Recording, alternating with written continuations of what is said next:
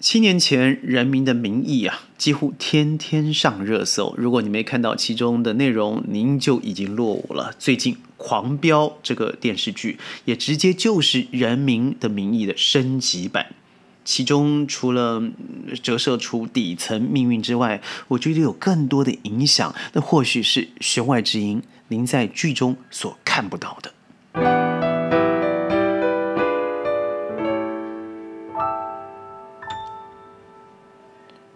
欢迎加入今天的宣讲会，我是轩。狂飙呢是现在最近啊，真的是超级爆火的中国大陆电视剧。它其中除了讲述反贪腐、扫黑除恶的故事，我觉得更重要的是给很多嗯，尤其是人民啊，觉得大快人心。坏人就应该当斩，好人就应该往上走去。虽然轩有不一样的想法，但是我看了网上热搜的人群们。往往就是为了，譬如说孟德海啦、高启强啦、安心啦，他们这之间的三角关系啊，觉得觉得啊扼腕，或者是错愕，有些惊喜，但有些难过。最近没错，很多人讨论的，譬如说，嗯，好像是某种案件的呃翻版，好像是以它当做故事的原型。譬如说，里面孟德海好了，孟德是三国人物里头的曹操的字。它寓意什么意思呢？就是两面人。的确，在最后，他纵容家属涉黑，也的确受了刑罚的判刑。在中国内地的收视率啊，《狂飙》这部二零二三年刚刚上映的影视作品，凭着里面的强劲表现，的确取得了惊人的成绩，打破了爱奇艺最高热度的记录。正片呢？正片的意思啊，就是真正上了爱奇艺，而且付费参与的人。已经超过百分之六十五，单日播放量也一举突破了三亿的大关，远超过第二名的《三体》。我刚才所说的正片呢，是很多人的确付费观赏，但更多的人事实上是没有的，在线下或者是下载。我相信这个数字绝对超过百分之六十五。也就是说，这个片子啊，为什么会那么让人觉得期待，而且一步一步从第一集看到三十九集啊？最重要的是，他在这个时候，尤其在疫情之下，他为人民心里头有一种觉得不爽、冤屈、苦闷，打了一个强心剂。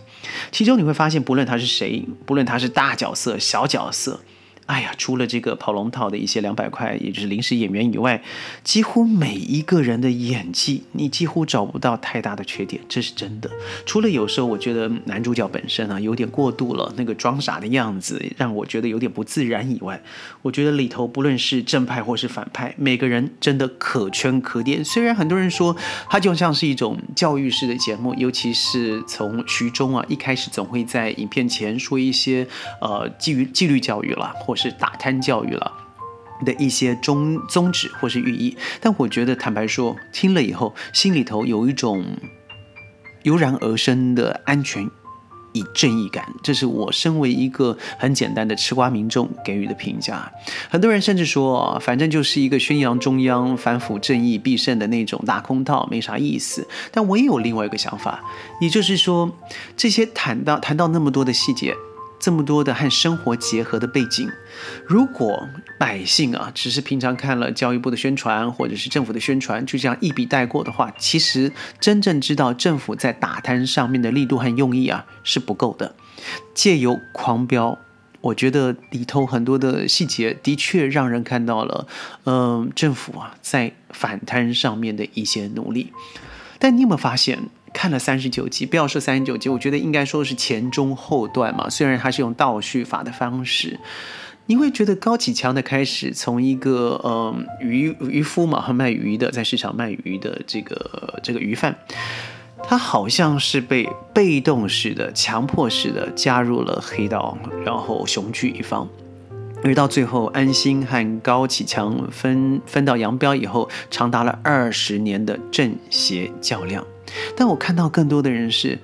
哎呦，如果我成为安心的话，那我就要穷，我就要苦，我就被压榨，我就要受这个主观管的管制。但反而是高启强，好像这个四面玲珑，什么都拿得到。那我干嘛成为一个正义的一方呢？这的确哦，在网络上面有相当大的音量在谈论这样的感受。我觉得里面提到了很多“人民、人民、人民”这这两个字，但是我觉得“人民”在《狂飙》的影片里头的存在性，坦白说啊，以轩的角度来看少了一些。也就是说，人民的声音。在整个影片里头听的并不多，我觉得更多的是高启强，呃，遮风唤雨的一种能力。而看到不论是这个孟德海也好，或是我刚才说的徐忠也好，或者是这个安心本身也好，后来到中间就已经离开的这个理想，你会觉得好像本身有志难伸，而主观管的一介入啊，好像一切就被妥协了。所以我觉得，在这个片子里头，虽然的确让人觉得有一种，呃，正义不败的感受，但是二十年的时间，那是多少人的一辈子的青春这样子度过了。所以，如果在狂飙影片里头可以有更多的，呃，让人觉得人民存在感，譬如说人民需要什么，人民感受什么，人民遇到了什么真实的问题，可以从里头发展出不一样的情节，呃，我觉得那会让这个片子啊更有肉感。所以我觉得很多人说剧啊是不错的，但是现实差距实在太大了。看完之后呢，人人都想做反派的高启强，没有人想要做老实本分、心怀正义的安心，因为这个社会是不允许安心这样的人好好过日子的。呃，矛盾文学奖得主啊，作家徐锦川他认为，《狂飙》就是讲了一个坏人的故事，远景只是陪着跑的，好人的故事不好看。好人都愿意看坏人的故事，因为坏人都是人，好人都不太像人。有关部门呢，一要求那就更不像人了。左派学者张洪良他曾经认为哦，高启强成为黑道人物，完全就是逼良为匪，如同林冲一样是逼上梁山的。高启强作为一个五更睡半夜醒。的辛苦卖鱼仔，本来想依靠自己的辛劳来实现小康生活，只是劳动致富这样的路真的很难走通，才被逼迫走上一步步的黑道了。他这样讲起来啊，让我想到宣讲会之前讲过的一些躺平族，加上宣最近有一个小朋友刚毕业了，考研。嗯，没考上啊，就差了几分而已。那他现在开始在深圳尝试找工作，但他告诉我啊，他说：“这个轩哥啊，真难哦，我怎么寄履历，十分、二十分、五十分的发出去，除了简单的回绝以外，多半根本就是石沉大海。”以我这样子的，虽然不是这个九八五或是二幺幺的毕业生，在社会就已经是如此，更多的是连二幺幺八九八五，或者是连大学学历或是职业学历都没有的孩子，他未来该怎么办？我们现在的物价如此之高，尤其通货膨胀根本没有下来的状况之下，好像横者越富，穷者愈穷，最后的结果也就真的是把人呢一步步的。逼上自己不想走的路，越来不像自己了。所以，狂飙的故事背景发生在二十一世纪之初，全国各地呢都涌现了一批嗯创业企业家了哦。呃，当然其中有很多像高启强这样子的人物，轩的身旁就有很多这样子代代表。到现在，有些人做的风生水起，但有些人呢，真的是到了一半以后半路出家，也就默默无闻，也再也看不到了。其中几个朋友，他经过了一轮两轮的融资，一开始还不错，但中间因为资金周转不周，最后又遇到了 COVID nineteen，一切真的就结结束了。所以很多人说，高启强的原型就是一个二零一五年被判处嗯 KO 型的呃四川富商。但是在剧组说，事实上他的原型啊是很复杂的，他把一二三四不一样的 case 组在一起以后，让人觉得说他是一个比较复杂的背景。但坦白说，我觉得他很努力的在狂飙里头，让你看到这个黑社会的复杂性，呃，警察的难为。但我觉得真正的生活远远远远比这个还复杂。你看，二十年前好了，正是很多民营企业起步的时候。两千年呢，刚好是中国加入世界贸易组织的前夕。那个时候的中国，经过了十几年的发展之后，能量过剩，国企呢债务缠身，地方政府呢举债经营，不得已，国企纷纷的改制了。大城市里头，很多人都是下岗的工人嘛，农村的农村也好不到哪里去。呃，所以那个时候，你看，嗯，三农的问题是非常严重的。加入世界贸易组织 WTO，当时呢就是中国发展经济的救命稻草。在那个之下所演变出来的狂飙，我觉得反映的一个事实，就是一个底层想要老老实实做生意来致富，几乎是难上加难。你不偷偷税或是漏税啊，不钻空子，那你很有可能就被淘汰。尽管如此，很多的这个民营企业家基本上都在合法合规经营。譬如说，嗯，像刘汉好了，高启强那样子，为霸一方带有恶劣性质的老板们，我觉得还是非常非常少数的。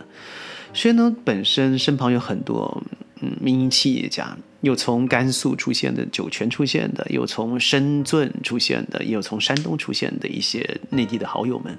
他也的确跟轩抱抱怨了一些事情，就是。呃，在过去的二十年，他怎么样的努力，怎么样受到了一些压迫也好，或者是一些在基本政策面上的不公，在狂飙上的反应啊，我觉得的确让人看到了一点点的踪影。但是我期待在未来，如果还有一个升级版的狂飙。嗯，那我觉得他应该要说的更多的是人民的故事，基层企业老板所面对在政策政策上面，还有政法上面，怎么样可以彼此配合，帮助小老百姓啊，像轩啊，像朋友们啊，都觉得说，的确我们在做事，只要按份守法，往上突破，勇于创新，不走捷径，这样子就有可能得到自己的一桶金，同时。人和人之间的连接就不再是尔虞我诈了。最后嘛，这个我觉得还是把狂飙了啊，这个狂了一下，那就是这个旅游景点开平碉楼。很多人说这个地方就是在广东。没错，江门哦，所以很多人在趁着旅游假日，尤其是在春节的时候去了一下，整体的流量，这个旅游量的订单啊，就增加了百分之一百二十一，这倒是还是不错的事情啊。所以如果你还没看看过《狂飙》的话，我建议您可以看一看。但坦白说，三十九集真的很耗费时间。虽然嗯，虽然不是完全的跳着看，但我用两倍看，多半是在飞机上面的时候完成的。所以我会好好的建议你看看《狂飙》，同时。看看里面是否您听到宣所看到、听到的心声。宣讲会，我们下次云端见，拜拜。